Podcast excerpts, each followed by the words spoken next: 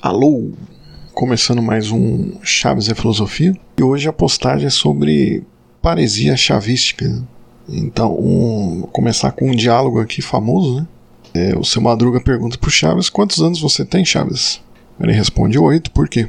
O seu Madruga fala: Porque eu não sei como em tão pouco tempo se consegue ficar tão burro. Aí o Chaves responde: Pro senhor demorou mais? Bom, a, a paresia, né? É um termo grego ligado aí a falar a verdade, né? No, a um dizer verdadeiro, né? Uma franqueza, né?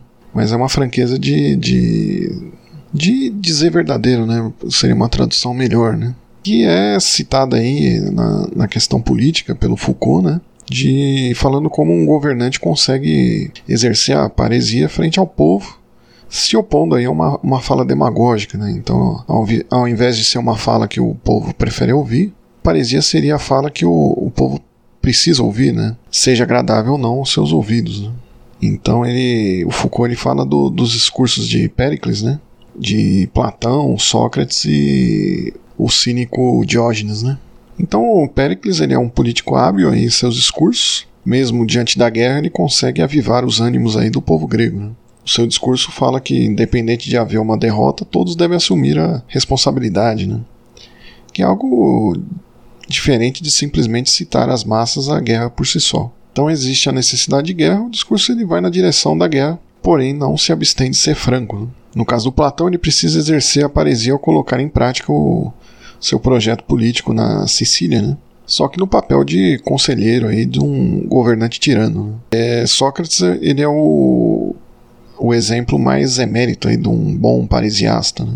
seja pelos seus discursos, né, no, nos diálogos aí, como Banquete, o próprio Fedro, né? É, Fedon também, né? E seja na sua defesa em seu próprio julgamento aí, né? Presente na apologia de Sócrates, né? E por fim sobre, sobre o Diógenes, né? Qual, a, qual seria a paresia de alguém como Diógenes, né? O seu próprio cinismo, né? O, o modo de agir e ser no mundo, né? Então esses elementos são sua própria paresia, né? Na sua própria ação, né? E aí tem várias anedotas aí que que podem ilustrar isso, né?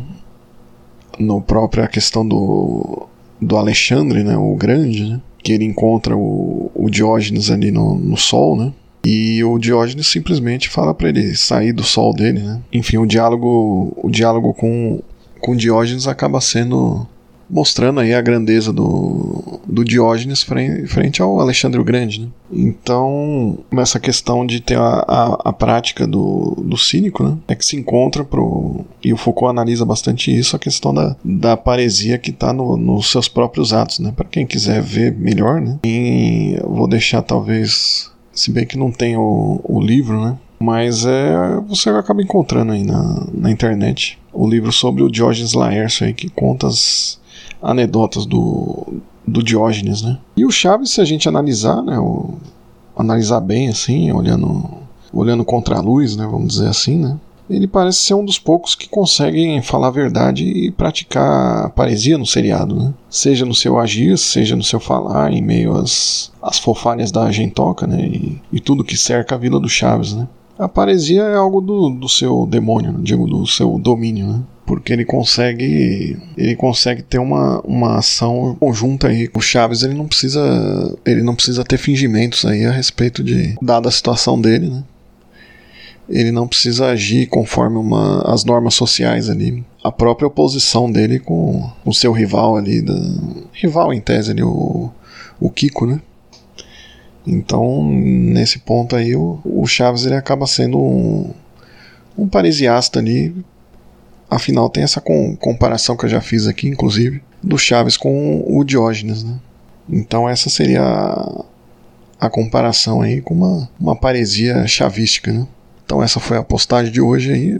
Continuamos aí com Chaves da Filosofia nesse mesmo canal e em qualquer horário aí. Um abraço a todos.